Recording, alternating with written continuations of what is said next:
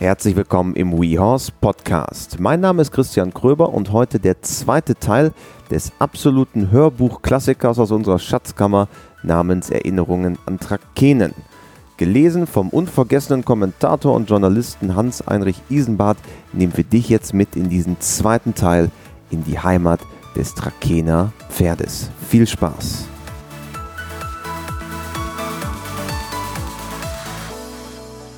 Aus dieser Zeit weiß Karl Kübart, der Sohn des damaligen Gestützarchitekten, zu berichten. Endlich, als mein Vater gerade 23 Jahre alt seinen Dienst als Gestütarchitekt im Jahr 1893 in Trakehnen begann, war es zunächst nicht leicht für ihn, sich dort durchzusetzen da die wesentlich älteren Leiter der Landwirtschaft, des Sekretariats und der Kasse alle auch im Bauhof mitbestimmt haben und das auch weiter wollten. Der Weg zum Landstallmeister sollte nur über diese Stellen gehen, und zu dieser Zeit wurden größere Umbauten gerade im Schloss vorgenommen und weitere waren in Planung. So hatte der Baumeister bald täglich im Schloss Besprechungen direkt mit dem Landstallmeister von Frankenberg oder Frau von Frankenberg und so blieb der persönliche Kontakt später auch weiter. Da allen Gestütbediensteten Viehhaltung und entsprechende Deputate bzw. Futterkäufe zustanden, mussten auch auf diesem Gebiet manche Privilegien erkämpft werden. Mein Vater nahm seine ältere Schwester als Wirtschafterin zu sich, und groß war seine Freude, als ihm sein erstes Reitpferd vom Landstallmeister persönlich zugewiesen wurde. Vater bedauerte es sehr, dass Herr von Frankenberg schwer erkrankt 1895 nach einer in Berlin missglückten Operation dort verstarb. Nun, 1895, übernahm Herr von Oettingen die Leitung des Gestüts. Wie Vater berichtete, änderte sich damit das ganze Leben dort. Besonders für ihn begannen die schönsten, wenn auch sehr arbeitsreiche Zeit. Besprechungen im Büro, oder Gelände mit Kartenbrett und Skizzenblock, ohne Rücksicht auf Zeit und Stunde, wurden die Regel. Das Gesicht des Gestüts begann sich von Grund auf zu ändern. Da Herr von Oettingen über sehr gute Beziehungen zum Oberpräsidium in Königsberg und ebenso nach Berlin verfügte, waren die Instanzenwege sehr kurz. Was baulich nötig erschien, wurde begonnen und immer genehmigt. Die alten Arbeiter- und Gestütwärterhäuschen wurden durch neue, größer und zahlreicher ersetzt. Eine neue große Schule mit zwei Lehrerwohnungen an der Straße nach Bajorgallen entstand äh, im Neubau. Die alte zwischen Post und Hotel gelegene Nebst äh, dem schönen großen Garten mit großem Stall und sonstigen Nebenräumen erhielt mein Vater für sich als Wohnung, nachdem er endlich, wie sein Chef gesagt haben soll, sich 1898 verheiratete. Der Grund für dieses endlich war folgender.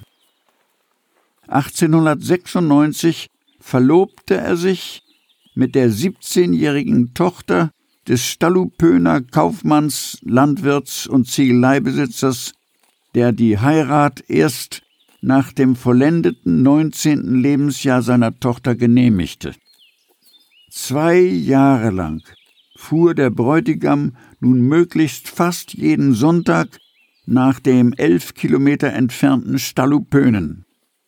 Als Gefährt diente dazu dann ein Einspänner, aus dem großen, neben dem Landstallmeisterhaus gelegenen Fahrstall. Montags hieß es dann immer bei Herrn von Oettingen Kübart. Wann heiraten Sie denn endlich? Das Pferd erschien mir wieder etwas warm gefahren. Über den Landstallmeister von Oettingen schreibt in seinen hippologischen Erinnerungen Walter Stöckel. Vor allem Leistung. Oettingen hat in seiner Zeit zusammen mit meinem Vater zwei große Neuerungen durchdacht und durchgeführt, die großen Wert erlangt und behalten haben. Das systematische Training der Halbbblutpferde inklusive der Halbbluthengste und äh, das ostpreußische Stutbuch. Oettingen richtete sich in Gutwallen eine Trainierbahn ein und arbeitete die vierjährigen Hengste in ganz langsamer Steigerung der geforderten Leistung, bis sie am langen Zügel im Rudel einen ruhigen Jagdgalopp über 1400 Meter absolvierten, ohne zu brennen und ohne dadurch überanstrengt zu werden. Dieses Lot zeigte er dann in Insterburg bei den Herbstrennen in Form einer Reitjagd, wobei er selbst auf einem bildhübschen Schimmelhengst Masterritt und hundert Meter vor dem Siegerpfosten die Jagd freigab, und er hatte Mühe, sich an der Spitze des Feldes zu behaupten. Dieses erste öffentliche Auftreten junger ostpreußischer Landbeschäler auf der Rennbahn belebte natürlich ihr Bild sehr wesentlich und war ein sensationelles, ungeheuer revolutionäres Wagnis, das bis ganz oben hinauf größtes Aufsehen erregte und eine nicht immer zustimmende Kritik und eine lebhafte Debatte auslöste. Göttingen plante schon damals noch mehr. Er wollte die Hengste auch über die Hindernisse gehen lassen, und äh, ich sehe noch sein strahlendes Gesicht, als er am Sonnabend vor dem Renntag seinen Hengsten die Rennbahn zeigte und dabei mit seinem Schimmelhengst eine 80 Zentimeter hohe Hürde sprang, wobei der Hengst gut anzog ohne Stutzen über das Hindernis ging und ruhig weiter galoppierte. Aber bis zum Hindernistraining der Hengste war noch ein weiter Weg. Denn schon gegen ihr Training überhaupt wurde bald Sturm gelaufen. Der Oberlandstallmeister Georg Graf Lehndorf wurde im Abgeordnetenhaus darauf angesprochen und vom Minister der seinen Etat zu vertreten hatte und eine kritisierende Interpretation wegen des Unfugs des Galoppierens mit wertvollen Zuchthengsten kommen sah, um Auskunft über die Angelegenheit ersucht. Das war der Augenblick, in dem mein Vater einspringen musste. Er schrieb mehrere Artikel in seiner Georgine, dem Organ des Landwirtschaftlichen Zentralvereins für Litauen und Masuren, in denen er das Richtige und Fortschrittliche dieser neuen Arbeit der jungen Beschäler erklärte und sich mit größtem Nachdruck für ihre Beibehaltung und ihren weiteren Ausbau einsetzte. Dieses sachverständige Urteil gab dem Oberlandsteinmeister die Rückendeckung für den Minister und diesem gegenüber den Kakelern im Landtag und rettete die Hengste vor einem Zurücksinken in die mastende Aufzucht. Die Tochter des Landstallmeisters von Oettingen, Marissa, berichtet nun aus ihren Erinnerungen über Jagdstall und Meute. Die Anlage des Jagdstalles bedeutete einen gewaltigen Fortschritt in der Richtung der Leistungsprüfungen. Das Training der jungen Pferde wurde noch intensiver, nachdem 1898 die beiden großen Boxenställe auf dem neuen Hof erbaut und Reitburschen für die Ausbildung der dreijährigen Pferde eingestellt worden sind. Die Trakener Meute wurde im Jahr 1907 aus eigenen Mitteln Oettingens angeschafft. Die Zahl der Sprünge im Trakener Gelände ist dann unter dem Landstallmeistern Graf Sponeck und Graf Lehndorf nach dem Krieg vermehrt worden, so dass es zurzeit ca. 350 der verschiedensten Sprünge im Trakener Gelände gab, mit denen die Jagdpferde im Laufe einer Jagdsaison vertraut gemacht wurden. Die Trakener Sprünge sind alle sehr fair und in wunderbarer Weise dem Gelände angepasst. Ihre Schwierigkeit liegt darin, dass sie verhältnismäßig schnell aufeinander folgen, dass jeder Sprung in seiner Art verschieden ist und äh, ein anderes Taxieren und eine andere Art der Überwindung von dem Pferd verlangt. Die größte Schwierigkeit liegt aber darin, dass fast alle Sprünge kombiniert sind, so dass die Pferde immer noch einige Reserven haben müssen und lernen, aus jeder Situation herauszuspringen. Diese Kombinierung von Graben mit Wall, Graben mit Rick, Wegesprünge als Doppelsprung, die vielen Auf- und Absprünge, die große Zahl von Zäunen und Ricks, die verschiedene Breite der Gräben und die immer wieder neue Art der Landungs- und Absprungsstelle verleihen den Pferden eine ganz außerordentliche Schulung und Übung und machen das Einspringen für die Pferde selbst sehr abwechslungsreich. Fast an jedem Tag bekommen die Pferde auf diese Weise einige neue Sprünge vorgesetzt, lernen dadurch aufpassen und sicher taxieren. Die Trakenersprünge verlangen von den Pferden sehr viel Schwung und eine gewisse Schnelligkeit im Gegenreiten, so dass die Pferde sich sehr bald daran gewöhnen, sich abzuschnellen, großen Schwung zu nehmen und in flotter Fahrt zu springen. Besonders die Trakenersprünge, ein Rick in einem tiefen trockenen Graben und die Aufsprünge auf die Welle erfordern ein energisches Gegenreiten und starkes Anfassen vor dem Sprung.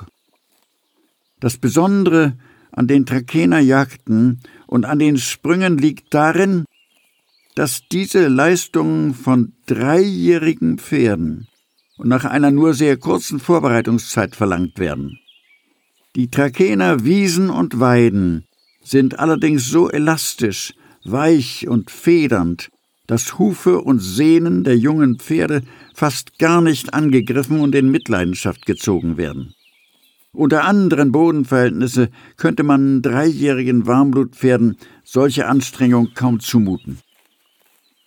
Für die ostpreußische Pferdezucht hat der Trakener Jagdstall größte Bedeutung erlangt. Er ist äh, das Reklameinstitut für die ganze ostpreußische Pferdezucht geworden. Und äh, durch die Trakener Jagdpferde haben die ostpreußischen Pferde den Weltruf als harte Leistungspferde erlangt.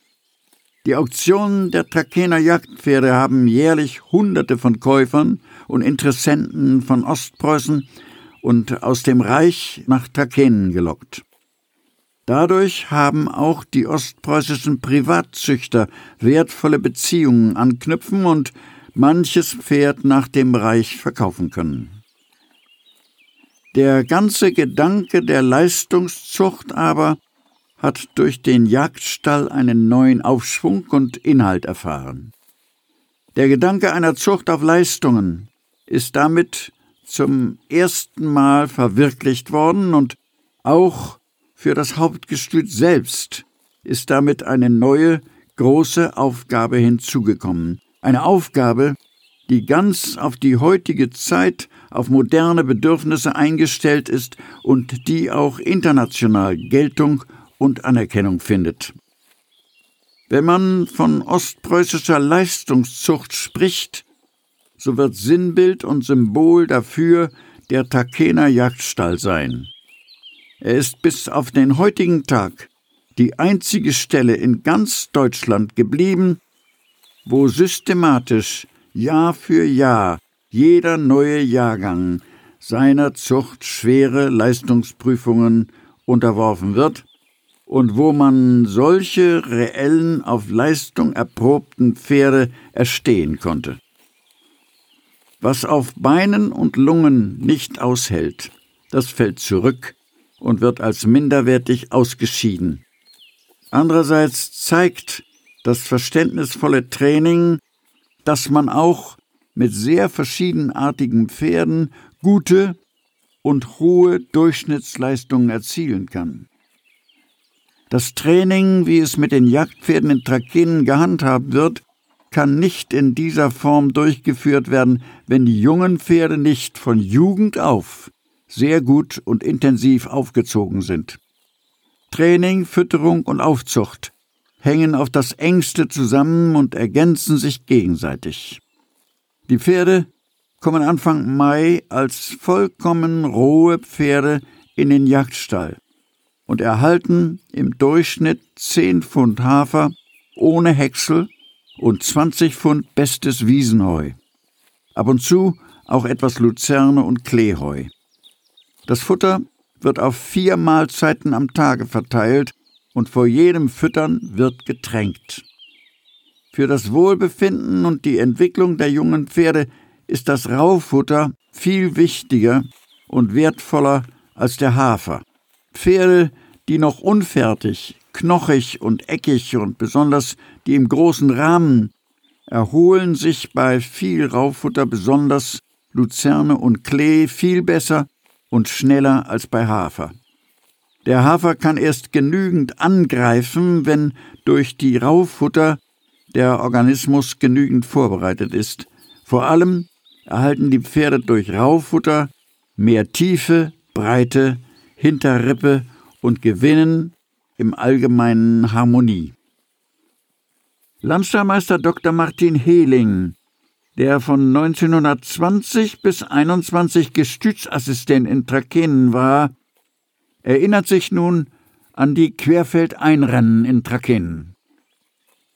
Schon mit dem ersten Querfeldeinrennen im Jahr 1911 war dem Generalfeldmarschall von der Goltz Pascha, der als kommandierender General in Ostpreußen noch als 70-Jähriger mit unerhörtem Schneid oft im Trakener Jagdfeld mitgeritten ist, ein sinnvolles Denkmal gesetzt worden, in dem dies bedeutendste Rennen Deutschlands über eine Naturbahn fortan einen Namen trug als von der Goltz querfeldein.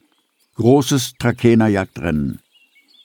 Es wurde unter Siegfried Graf Lehndorf auf einem abgesteckten und fortan ständig beibehaltenen Geläuf ausgetragen, für das sich der berühmte Reitdamm als Mittelpunkt anbot. Von den 1934 geschaffenen Tribünen aus konnten die Zuschauer den gesamten Verlauf des Rennens nun gut übersehen und verfolgen. Es ging seit 1938 über 6900 Meter mit 33 Hindernissen, die alle groben Sprünge des Trakener Geländes enthielten und zum Teil mehrfach zu überwinden waren. Seit 1929 wurde das Golds Querfeldeinrennen ein äh, mit drei weiteren Rennen und einer Jagd für Dreijährige des Trakener Jagdstalles über 4000 bzw. 3000 Meter zu einem vollen Renntag im Rahmen der großen ostpreußischen Turnierwoche erweitert und vom Insterburger Rennverein im Benehmen und mit Unterstützung der Gestütleitung Trakenens veranstaltet. Auch dieses Meeting war ein Höhepunkt im Jahr und trug zur Beachtung und zum Ruhme Trakenens bei. Mit einem besonderen Auftrag übernahm der Landesmeister Siegfried Graf Lehndorf am 1. April 1922 das Hauptgestüt Trakehnen. Der Landesmeister Jürgen von Henninges erinnert sich an seine großen Leistungen.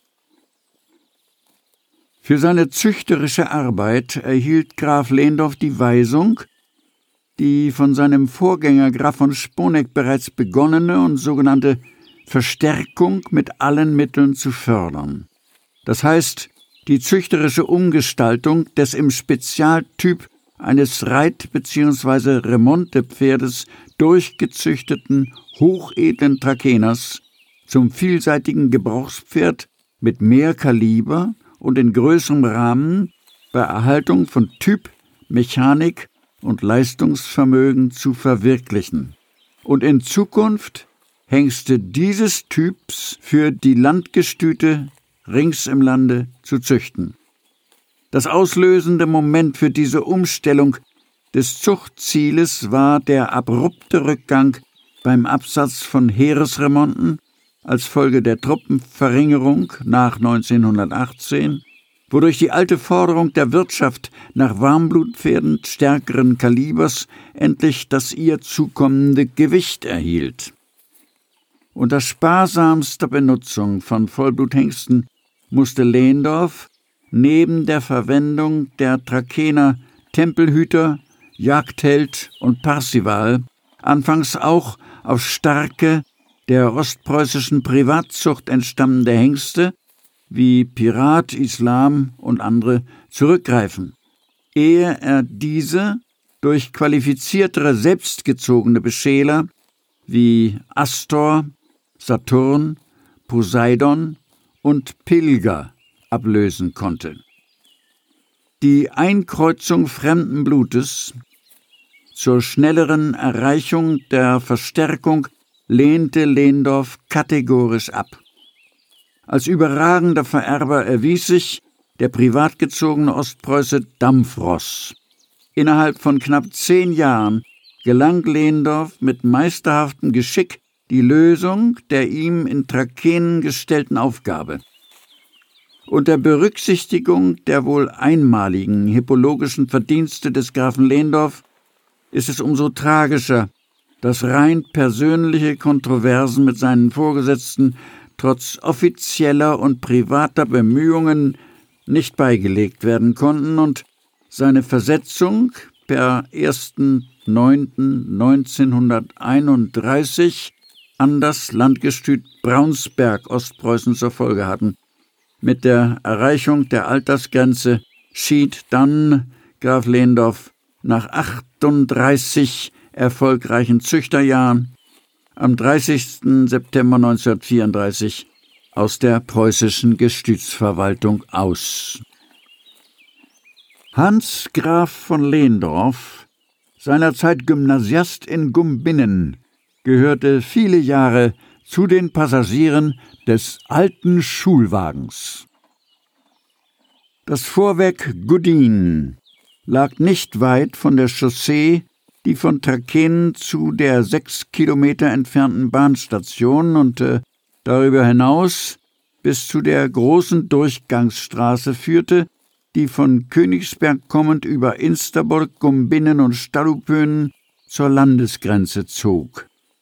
Auf dieser Chaussee bin ich jahrelang an jedem Tag einmal hin und her gefahren, und zwar mit dem Schulwagen, der 20 Trakener Kinder morgens zum Bahnhof Trakenen fuhr und sie am Nachmittag wieder abholte. Die Mehrzahl von ihnen fuhr von dort in westlicher Richtung nach Gumbinnen, wo auch mein ältester Bruder und ich, wo sie die Friedrichsschule oder, soweit sie weiblichen Geschlechtes waren, die Cäcilienschule besuchten. Die Fahrten mit dem Schulwagen werden sich allen, die jemals daran beteiligt waren, tief ins Gedächtnis geprägt haben, und sie werden vielleicht sogar noch davon träumen. Morgens um sieben Uhr stand das mit zwei älteren, sehr stabilen Pferden bespannte Fahrzeug unter einer großen Eiche zwischen der Post und dem Hotel zum Elch und wartete auf die von allen Seiten mehr oder weniger verschlafen herannahenden Schüler. Kinder des Oberamtmanns, der beiden Tierärzte, des Gestütsarchitekten, des Rendanten, des äh, Hotelinhabers, der beiden Volksschullehrer und äh, des Speicherverwalters und anderer zum Gestütbetrieb gehöriger Familien. Der mit einem großen Schnauzbart versehene Kutscher Schlichtenberger trieb die Säumigen zur Eile an.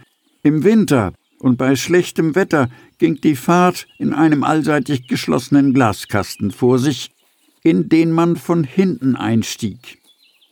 Einige Glasscheiben wurden nach ihrem Zerbrechen allerdings schon durch Holzplatten ersetzt. An den Längsseiten und äh, in der Mitte waren schmale Bänke angebracht, auf denen man dicht aneinander Platz nahm, und im Winter war dann der Boden dick mit Stroh ausgelegt. Da konnte man es auch bei grimmiger Kälte einigermaßen drin aushalten. Im Sommer sah der Schulwagen ganz anders aus. Seinen Dienst übernahm eine der großen Brettdroschken, die bei Besichtigungsfahrten der Besucher des Gestüts benutzt wurden. Vorn und hinten über den Achsen befanden sich je zwei hohe Bänke, die mit dem Rücken gegeneinander standen. Zwei bis drei Schüler hatten auf jeder dieser Bänke Platz und verbunden waren die beiden Achsen durch ein sehr stabiles Mittelstück, das ebenfalls aus zwei Bänken bestand, die mit dem Rücken gegeneinander standen. Auf jeder dieser langen Bänke konnten bis zu fünf Personen sitzen, es konnten also auch auf diesem Wagen außer dem Kutscher bis zu zwanzig Menschen befördert werden. Die Fahrt mit dem offenen Vehikel war wesentlich erfreulicher als in dem geschlossenen Kasten, weil man unterwegs die ganze Gegend überblicken konnte. Ich war damals sehr jagdpassioniert und machte im Stillen meine Beobachtungen, für die sich die anderen Mitfahrer kaum interessierten.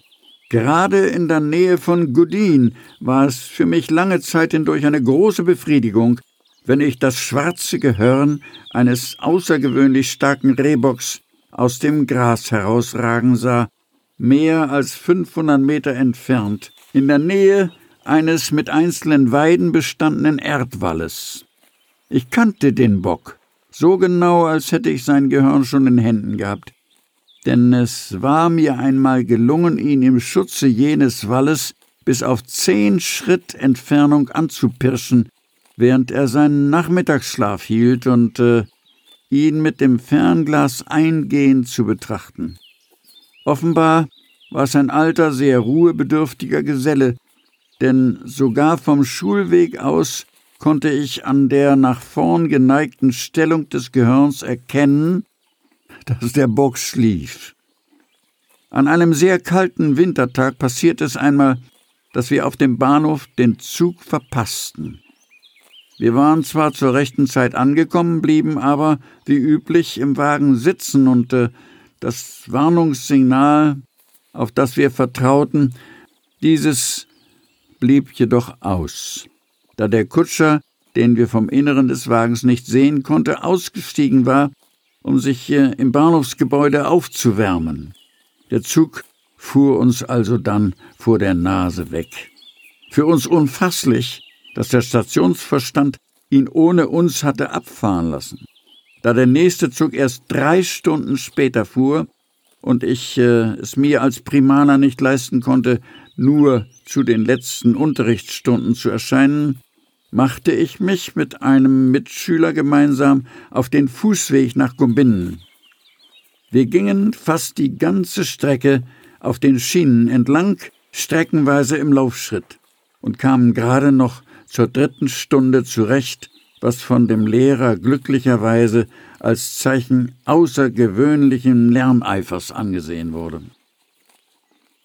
Auch das Ende des Schulwagens ist mir noch in Erinnerung. Ich war damals zwar nicht mehr zu Hause, sondern studierte in Genf, aber meine sechs Jahre jüngere Schwester teilte mir alles Wissenswerte brieflich mit, und so schrieb sie einmal Als wir gestern von einer Fahrt zurückkamen, sahen wir in der Nähe der Pissa-Brücke Schlichtenbergs mit den zwei Pferden neben einem Glashaufen auf der Straße stehen und er behauptete, es wäre der alte Schulwagen, mit dem er einen Baum gestreift hatte. Die Reitburschen in Trakehnen waren eine ganz besondere Sorte. Paul Stannig erinnert sich an seine Zeit bei ihnen. Am 8. Oktober 1912 wurde ich im Trakener Vorwerk Danzkemen geboren. Mein Vater war hier Gestütwärter. Leider starb er früh. Beim Absetzen vom Pferd ereilte ihn der tödliche Herzschlag. Weil das Hauptgestüt in den letzten 20er Jahren der großen Wirtschaftskrise im Pferde- und im Personalbestand herabgesetzt wurde, erfüllte sich mein Berufstraum nicht gleich. Ich machte also erstmal eine Bäckerlehre. 1932 am 20. Oktober hat es dann geklappt. Reitbursche im Jagdstall. Das war ja überhaupt das Höchste. Zum Glück bekam ich nicht die Rapsstute Mandarine, geboren 1930 von Astor und Mandara von Monsieur Gabriele. Da hatten sie alle Manschetten vor, weil sie im Jagdfeld immer hinten ausschlug und Wasser ließ. Mein Kollege, dem sie zugeteilt war, meldete sich schließlich bei Obersattelmeister Kiaulen. Herr Obersattelmeister, sagt er, nun halte ich es bald nicht mehr aus. Bei jeder Yacht verliere ich bald fünf Pfund, und so viele habe ich ja davon nicht über, und im Kreuz knackt es manchmal auch schon ganz schön. Weißt, Jungchen, die Schwarze ist ja ein Kret, aber schlapp machen das muss ich dir sagen, das gibt es nicht. Einmal musste er sie noch nehmen. Dann wurde sie aus dem Verkehr gezogen, endgültig und völlig total. Naja, die war echt nicht ganz dicht. Sowas gab es auch in Trakenen schon mal. Aber dann wurde eben doch kurzer Prozess gemacht. Sehr stolz war ich übrigens auf mein erstes Motorrad mit Beiwagen. Aber nicht lange. Die Leute bewunderten ja immer die schönen Alleen, aber mein Renner einmal nicht. Vom Bahnhof Taken sauste ich die fünf Kilometer lange Chaussee zum Hauptgestüt herunter. Da blieb mir plötzlich der Beiwagen hängen. Und äh, die Eiche, naja, die Eiche war recht dick. Aber ich kam wieder auf die Beine und fand die Maschine etwas abseits. Später habe ich alles wieder zusammengebastelt. Ja, der Obersattelmeister ritt als Master immer die Ponza. Ich hatte sie im Pflege und ihre Mutter war schon eines der besten Jagdpferde gewesen. Graf Lehndorf hat sie oft auf Jagden geritten. Und die Ponza als Schimmel hielt sie sich immer sauber. Da hatte man gar keine Arbeit mit. So ein Glück, hat man ja bei Schimmeln nicht immer. Als Reitburschen mussten wir ins Schloss, wenn viele Gäste da waren, und mussten servieren. Der Speisesaal lag im oberen Stock und der Aufzug war manchmal defekt. Dann mussten wir die Kannen mit Ananasbowle und die Platten mit Ochsenzunge in Burgundersoße die Treppe hochschleppen. Naja, da hatte man unterwegs schon mal Durst und äh, ich meistens auch Hunger.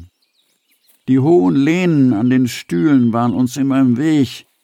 Da war schwer zwischendurch zu kommen zum Servieren. Es gab ein großes Zittern, den Braten ohne Anecken anzureichen. Als Junggesellen wohnten wir mit zehn bis zwölf Mann auf einer Stube im Reitburschenhaus. Wenn wir aus dem Fenster guckten, sahen wir den Stall für die Absatzfohlen und einen von den beiden Pilzen. Das waren überdachte Ausläufe bei schlechtem Wetter. Auch einen Teil der Wartburg konnten wir sehen, wo in etwas höher gelegenen Paddocks meist die Füchse und Rappen als Hauptbeschäler ihre Sommerwohnungen in großen Ausläufen hatten. Von den Jagden, ja, mein Gott, was soll ich da erzählen? Wir ritten ungefähr 60 Jagden in jedem Jahr. Für uns junge Leute konnte es Schöneres ja gar nicht geben. Jedes Jahr neue junge Pferde. Jedes Jahr viel Platz, federnder Boden, immer wieder andere Strecken. Was wollte man mehr? Da waren immer auch Gäste, für die gab es ältere, besonders sichere Pferde. Vor allem Tribut. Rappe, geboren 1926 von Thronhüter und Traumgestalt von Prinz Optimus, der ging auch unter einer Unterhose. Bloß beim Putzen tanzte er rum. Irgendwann musste er sich wohl mal Luft machen. Dann, äh, fünf Jahre später, von 1937 bis 38, diente ich beim Reiterregiment Nummer 1 in Insterburg. Dann ging's wieder nach Trakehnen. Aber ab August 1939 wurde ich wieder Soldat. Das sollte sechs Wochen dauern, und dann wurden doch sechs Jahre daraus. Bei Kriegsschluss habe ich Trakehnen nicht mehr gesehen. 1947 kam ich aus belgischer Gefangenschaft und hörte, das Vollblutgestüt Graditz sollte wieder in Betrieb kommen. Meine Frau und zwei Söhne zogen dahin, der dritte Junge wurde da geboren und zuerst waren da nur Kaltblüter und 17 Vollblüter. Wir blieben hier bis Mai 1957. Die Verhältnisse waren nicht so besonders, nein, nein, wir gingen also in den Westen. Erstmal arbeitslos und dann Bauhilfsarbeit im Rheinland und später gelang es mir, in das Vollblutgestüt Asta der Familie Schindling zu kommen. Da war ich wieder bei Pferden und endlich wieder in meinem Element.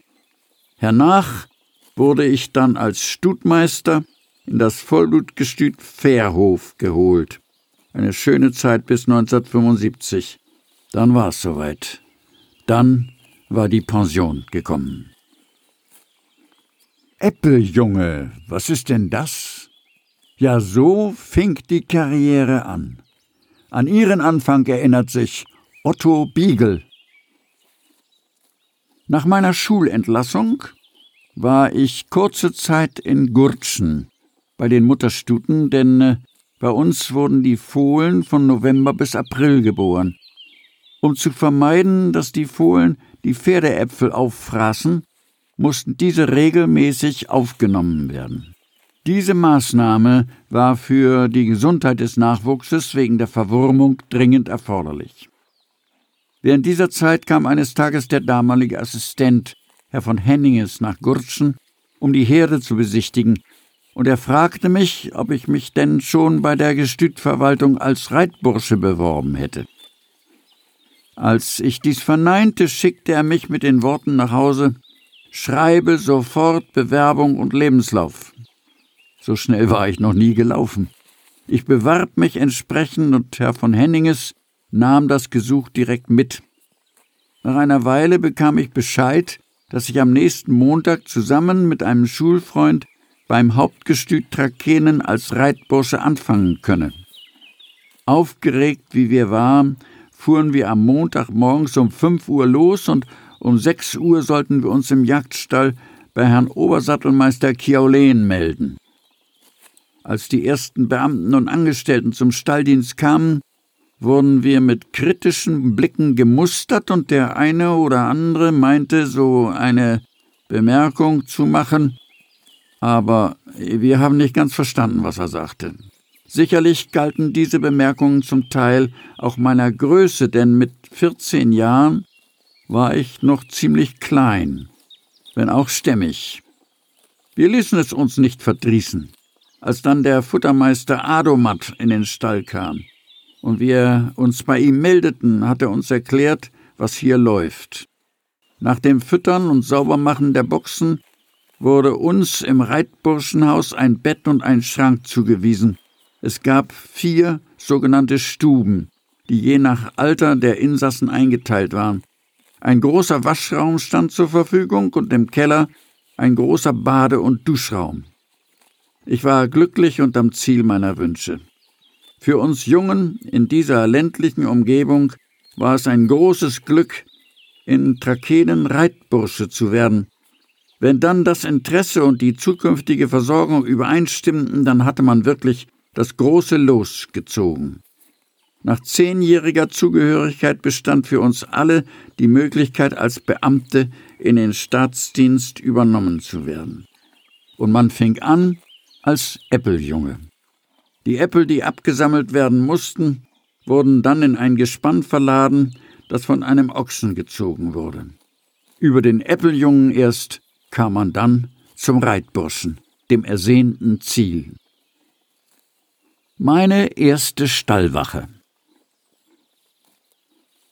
Ein Teil unserer Pferde stand im Auktionsstall und dort musste auch Stallwache gehalten werden. Eines Tages war es soweit, dass ich drankam. Herr Bohrmann meinte zu mir, Du hast doch keine Angst? Ich bejahte dies, obwohl mir die Sache nicht ganz geheuer war. Von den älteren Reitburschen war erzählt worden, dass der Schimmel des alten Tierarztes AD des Herrn Dr. Matthias nachts im Stall ohne Kopf herumlief. Dr. Matthias gehörte einer Freimaurerloge an. Wir Jungen hatten keine Ahnung, was eine Loge war. Ich trat also tapfer meine erste Stallwache an, abends um 18 Uhr. In der Wachkammer war es gemütlich. Ich überzeugte mich, dass in den Boxen alles in Ordnung war und ging einigermaßen beruhigt in die Kammer. Nach einigen Seiten krimineller Schmökerlektüre, Tom Chart, der Rächer der Enterbten, schlief ich auf dem Heubündeln, die für den nächsten Morgen zur Fütterung bereit lagen, ein. Trotz vieler Bemühungen, mich wach zu halten, und um Mitternacht wurde ich durch ein merkwürdiges Geräusch geweckt. Es hörte sich an, als wenn einer mit Holzklumpen die Speichertreppe herunterkam. In dem Moment dachte ich an den Schimmel. Ich nahm allen Mut zusammen und ging zur Treppe des Heubodens, machte Licht und rief Ist da jemand? Aber es meldete sich niemand, und ich machte das Licht wieder aus. In der Dunkelheit wollte ich der Sache auf den Grund gehen und wartete angespannt, aber es blieb alles still. Ich stand neben der Box, wo der Schimmel stand, und auf einmal hörte ich wieder das Geräusch und machte schnell meine Taschenlampe an. Und siehe da, es war der Schimmel. Aber nicht ohne Kopf, sondern der stand in einer Ecke und schlief im Stehen. Er klappte dabei mit der Unterlippe gegen die Oberlippe. Klapp, klapp, Klapp. Das war also das Geräusch. Somit hatte ich meine Mutprobe und meine erste Stallwache bestanden. Wenn die jungen Reitburschen man gerade von Muttern weg waren, mussten sie in Trakehnen sofort in Reih und Glied marschieren. Alfred Hahn hat es erlebt. So gegen sechs Uhr war das ein Gepolter in den Schlafsälen. Die Stallwache war das, die da weckte Erbarmung. Und im Trab ging es dann in Holzschlurren in den Stall. Überm Eingang wohnte der Obersattelmeister. Der sah genau, ob da das Richtige im Gange war. Wer zu spät kam, hatte eine Stallwache weg. Gleich rechts im Eingangsraum des unendlich langen Jagdstalls war die Sattelkammer. Links die Wachkammer. Zur rechten Hand ging es zu den Stallabteilungen drei und vier, und hier standen die jungen Pferde. Ein breiter, sauber geharkter Sandstreifen lief in der Mitte der Stallgasse damit die anfangs noch unkultivierten sich nicht so leicht verletzen konnten. Im linken Flügel waren die älteren Pferde, Stallungen 1 und 2 untergebracht, zusammen meist 80, alle in geräumigen Boxen. Jeder von uns hatte zwei von ihnen in Pflege, und jeder musste auch zwei reiten. Aber nicht die, die wo wir in Pflege hatten. Dass die man bloß kein warmes Haar nicht kriegten, hätten wir sonst gedacht, meinten Otto Otto und die Oberwärter Otto Seematt und Otto Kreitschmann, die dem Obersattelmeister zur Hand gingen.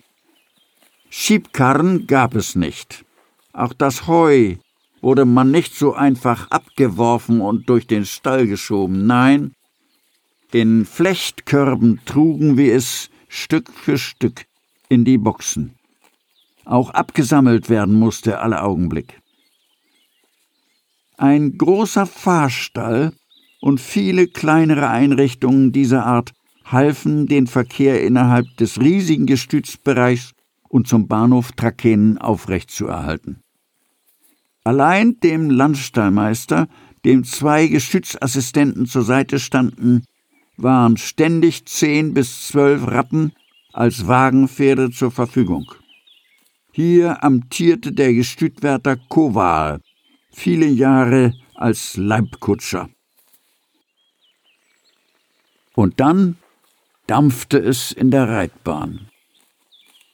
Zweimal im Jahr, immer nach den Auktionen im Frühjahr und im Herbst, gab es Veränderungen im Jagdstall. Dann war der Oberwärter Seematt mit einem ganzen Rudel von Reitburschen und mit Trensen unterwegs, um aus den Aufzuchtstellen der Vorwerke die rohen Dreijährigen abzuholen, die die leer gewordenen Boxen im Jagdstall beziehen sollten. Da war ja was los. Wie die bockten und wie die feuerten. Wir wurden unterwegs nur so hin und her gerissen, aber schließlich waren sie denn drin in den Boxen. Da ließen wir sie quieken und kratzen und die Wände hochklettern. Das gab sich nämlich von ganz alleine. Gleich am nächsten Tag, wenn sie noch dumm waren und noch nicht in Kraft, wurden sie in den Boxen gesattelt, immer mit zwei Mann, welche schienen und schrien, als wenn sie abgestochen würden, und die Jungs mussten weiß Gott flinke Beine haben. Zwanzig von der Sorte kamen dann raus, mit Hoho und krummem Buckel in die Reitbahn rein. In der Mitte war aus Fängen ein Kral gebaut, da hinein zogen wir uns zurück, wenn jeder auf Kommando sein Pferd losgelassen hatte. Nur wenige Peitschenführer sorgten dann für flotte Bewegung, immer rundum. Da streckten sie sich und krümmten sich und ließen sich den Balken biegen und hatten einen Zahn drauf, wenn sie so richtig losfurzten. Dann ging es so lange, bis alles in Dampe war, im Dampf, wie Seemann sagte. Wenn Sie zehnmal gemistet haben, dann sind Sie richtig. Jeder schnappte sich seinen. Der jeweils leichtere Reitbursche wurde in den Sattel gehoben, und wenn sie alle drauf waren, dann zockelte der alte Jugendtraum, brauner Wallach, geboren 1920 von Dalis aus der Jugendseele, von Ostende, als Führpferd vorneweg. Und einmal kullerte das Gemüse. Einige Male hatte ich Glück im Unglück. Ich war auf Stallwache, als meine Kumpane loszogen. Einmal hatten sie sich den großen Obstgarten von Eugen Pergam, der das Hotel Elch bewirtschaftete, vorgenommen. Die Dussels ließen von den guten Sorten keinen Apfel am Baum. Natürlich kam's raus. Alle Spinde mussten aufgeschlossen werden. Da kullerte das Gemüse, und nie werde ich das vergessen. Vorne der Gendarm, hinten der Obersattelmeister, beide zu Pferde, in der Mitte im Gänsemarsch, siebzehn Jungs mit Äppelsäcken auf dem Rücken. So ging's durchs ganze Dorf zur Polizeistelle. Mütter schämten sich, Väter kratzten sich unterm Kinn, Kinder und äh, Tanzbekanntschaften kicherten, der alte Kalfakter Wilhelm Jondek aber blieb stehen und zeigte mit dem Daumen wie zur Hölle. Da gehen Sie hin, da gehen Sie hin, die wo geklaut haben. Wie ein geschmierter Torpedo. Es gab ja unzählige Jagden, leichtere und immer schwerere, und oft ging es über die Weiden, wo auch Kühe drin liefen. Manchmal sahen wir dann schon vom Weiten wie die Frauen die Milchtiere in höchster Eile von einem Koppelrick weg zum Melken in eine Ecke trieben. Da war dann was gefällig. Wo Kühe Galopp gehen, da legen sie eine deftige Strecke. Einmal rutschten dem Obersattelmeister Kiaolen, seinem laufenden Jagdpferd, alle vier Beine weg.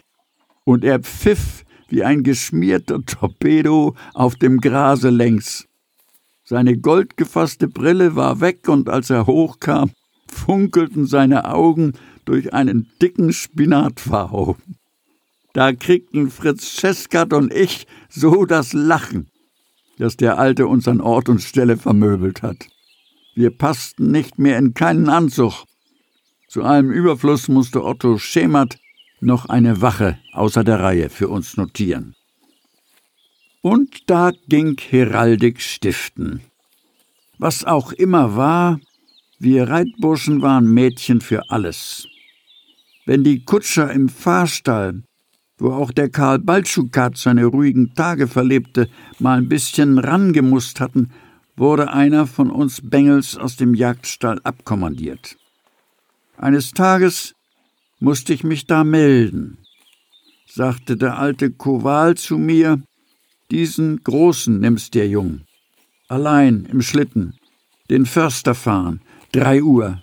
Hast mich verstanden? Wie ich den Schwarzen ins Geschirr krieg, grinsen sie alle.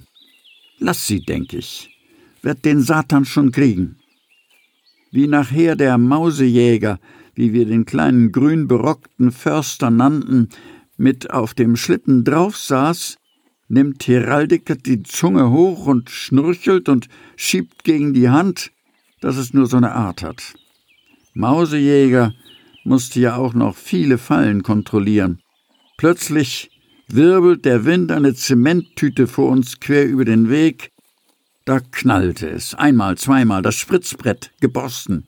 Mausejäger im Chausseegraben. Ich mit dem nächsten Satz von dem schwarzen Däubel vorweggerissen, komme im Schnee zu liegen und schurre darauf längs auf dem Bauch und Heraldiker geht stiften, was er laufen kann. Nach einer guten Strecke kann ich mich nicht mehr halten. Mir tun alle Knochen weh. Da ließ ich ihn los. Mein Gott. Und wo blieb das ganze Geschütz? Nur was soll sein? Kam grad Vater Katlun mit seinem Gespann, stellte alles quer übern Weg. Na, und da hatten sie ihn eben. Einer unserer besten und erfolgreichsten Militärreiter, Max Habel, gehörte einmal zu den Auserwählten, die vom Landsteinmeister aufgefordert wurden, zum Frühstück ins Schloss zu kommen. Wie der Landsteinmeister das berechnete, das erzählt Max Habel hier. Ich gehörte am 27. September 1934 bei der Trakener Herbstauktion, wo ich äh, die braune Tugendsame von Pilger aus der Tugendkönigin von Parse kaufte, zu den Auserwählten, die vom Landsteinmeister aufgefordert wurden, zum Frühstück ins Schloss zu kommen.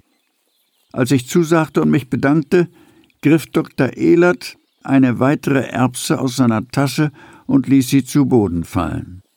So also wusste er in seinem jeweils verbleibenden Vorrat, wie viele Einladungen er noch aussprechen konnte, mit der letzten Erbse wurde der letzte Stuhl beim Frühstück vergeben. Alle, die einmal in Trakenen an einer Jagd mitgeritten sind, alle zieht es dorthin wieder zurück. Elfe Riedel, geborene Igo Geit aus Grünweitschen, zehn Kilometer südwestlich von Trakenen, verheiratet in New York, kehrt immer wieder nach Trakenen zurück. Sie berichtet hier über die Hubertusjagd. Wisst ihr noch genau, wie alles war? Meist nahm es im Hotel Elch seinen Anfang. Dort traf am Morgen einer Jagd immer ein fröhliches Häuflein von einigen Gastreitern zusammen. Hinunter ging es durch die Anlagen am Teich vorbei auf dem noch Seerosen blühten, über die kleine Brücke, unter der der Bach über die Steine sprudelte, dann aus der Schlucht hinauf, über die Straße und in den Schlosshof. Ganz feierlich schritt man durch das große, schöne Tor, von dem die Elchschaufel grüßte. Rechts lag das Schloss, links die Verwaltungsgebäude, aber das wisst ihr ja, alle genauso gut wie ich, und doch finde ich es so liebevoll in Gedanken, jeden Schritt noch einmal zu tun.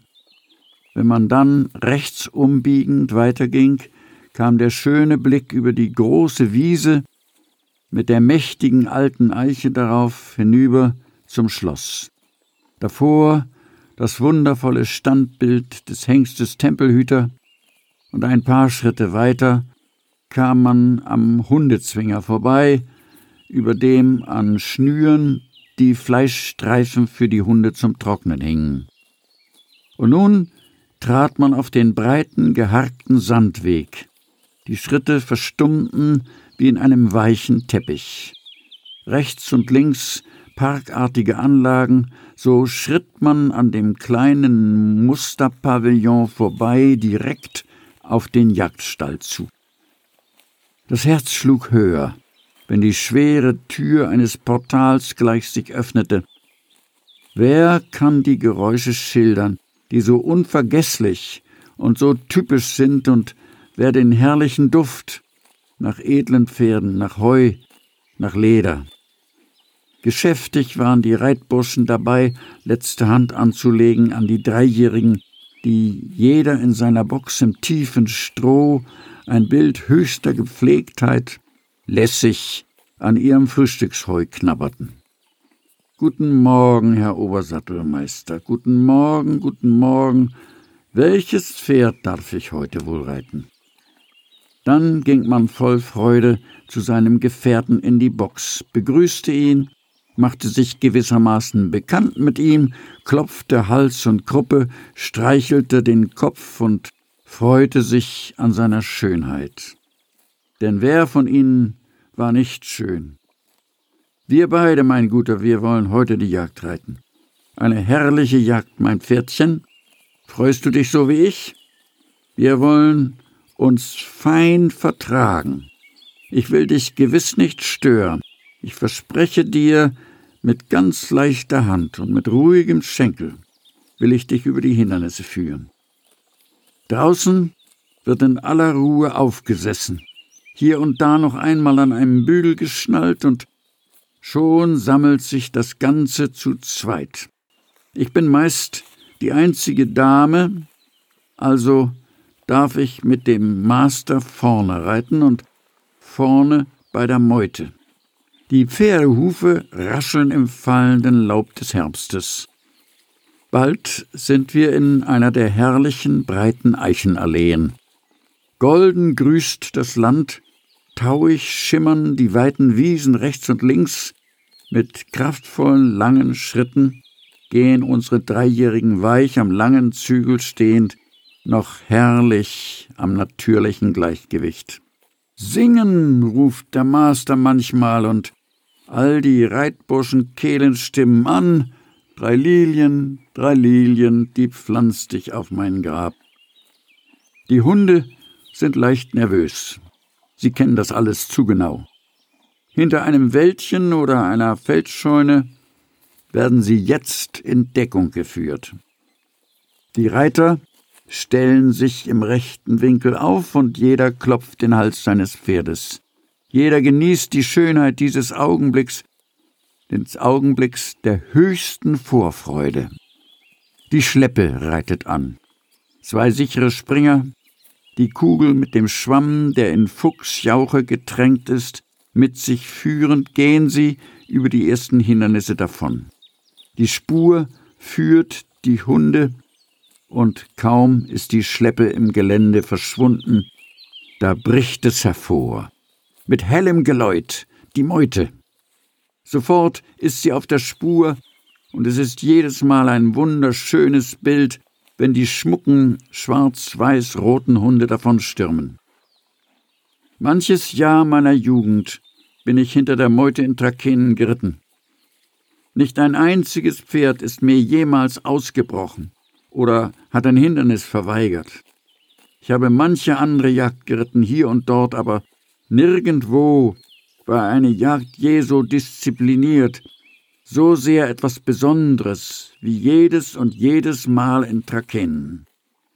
Allein die wechselvolle Vielzahl der Sprünge, die schier endlosen Geländewege und die Wellen des Grases, die Dämme, die Gräben, alles das in seiner eigenartigen Schönheit, seiner unvergleichlichen Weite und das Herrlichste von allem, die Pferde.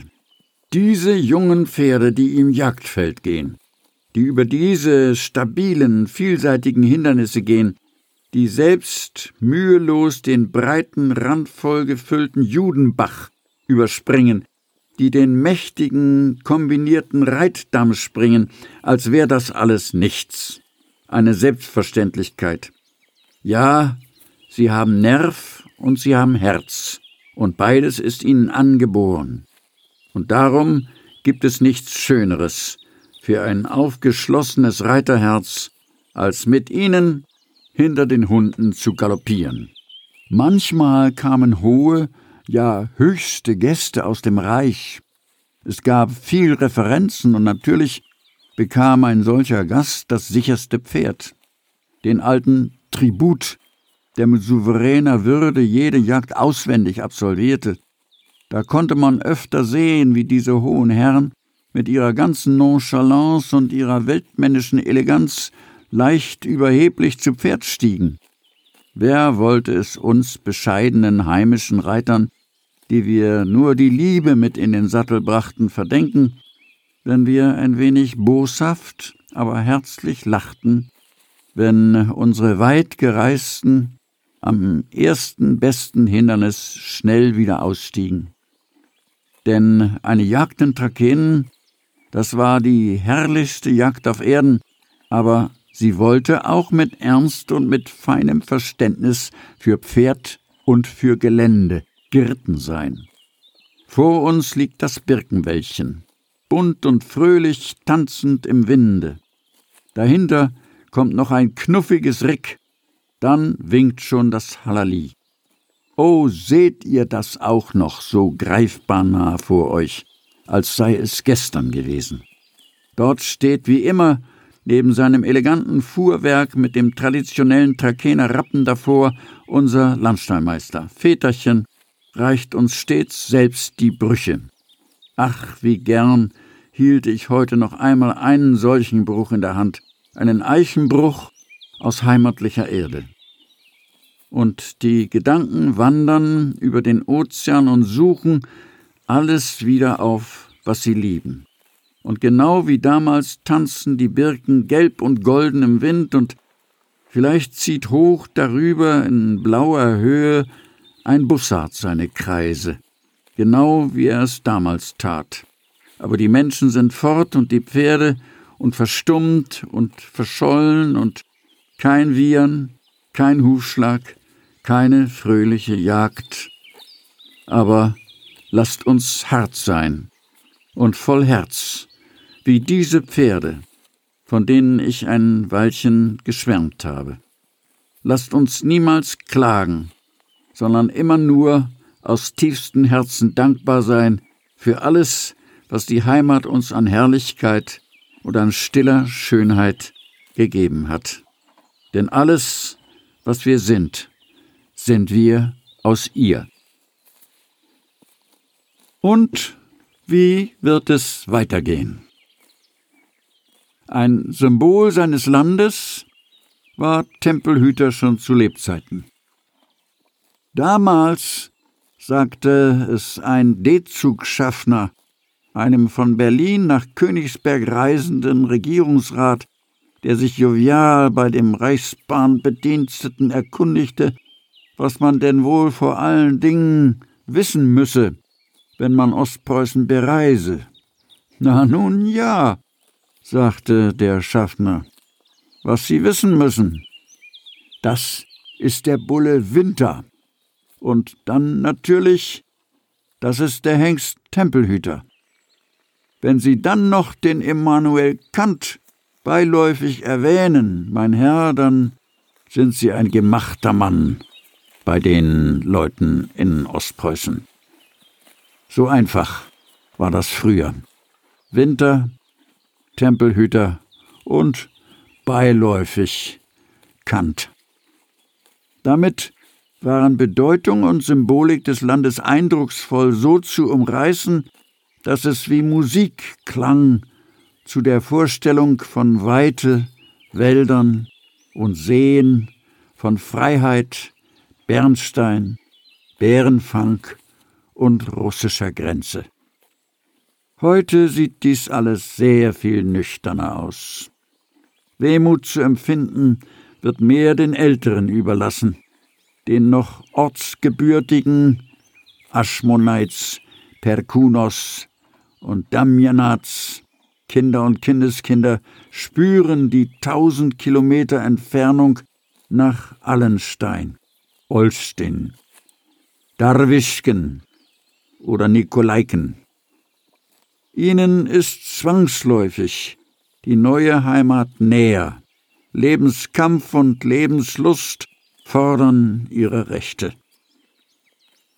Das Edelpferd Trakener Abstammung in wenigen Individuen gerettet, wieder vermehrt und anderen Zuchten veredelnd zugeführt, steht über den Zeiten. Es ist das sichtbarste Zeugnis Ostpreußens, das international verständlichste Merkmal des Landes zwischen Weichsel und Memel, das für viele ein Land stiller Sehnsucht war und geblieben ist, einer Sehnsucht heute, die in Bescheidenheit träumt und sich in Liebe erklärt.